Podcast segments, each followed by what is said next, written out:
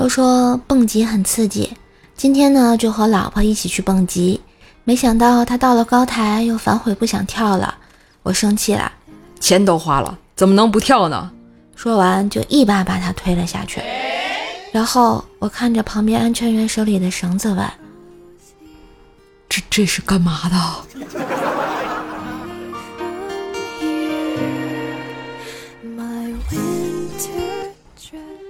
昨天啊，和一哥们儿去吃烧烤，旁边两桌子不知道为什么打了起来，板凳和啤酒瓶都用上了，也不知道谁扔了个啤酒瓶，正好打到了我哥们儿头上，当时血就流了下来。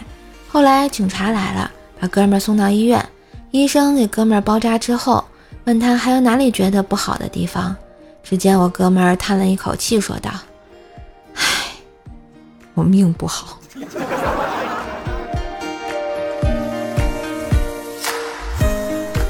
昨天老婆回来，特神秘的说：“你知道我看见谁了吗？”“谁呀？”“你前女友，还带了个小女孩。”然后还巴拉巴拉的说了一堆，我就随口说了一句：“像我不？”现在凌晨三点五十一分，我还在客厅，老婆还说明天要去他家好好看看像不像我。不是老婆，是你遇见他，又不是我，我就说了一句话，这是见了鬼了。冰棍哥，你知道叫什么？死于嘴欠，知道不？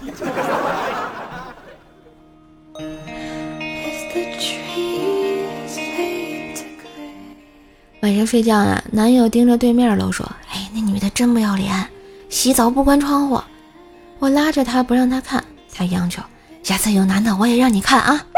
不一会儿，那妞转身了。哦耶，居然是个留长发的男人！别拉我。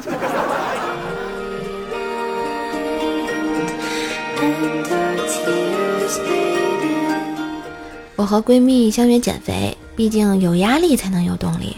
如果周日早上谁的体重不降反而飙升，那就要请吃早饭一个星期。到了星期天，闺蜜说她要回娘家，我说我在旅游。结果我俩都在我们县里最出名的那个自助烧烤店里出现了。缘分这个东西真的没法说，是吧，条？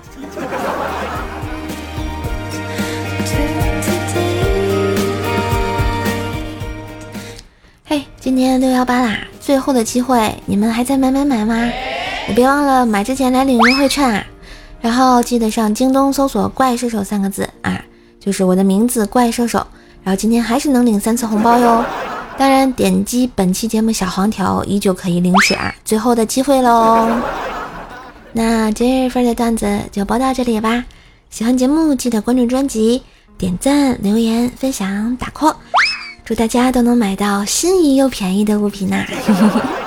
更多的联系方式可以看一下我节目的简介。那也别忘了给认真努力送优惠券的射手专辑打个五星好评吧，谢谢。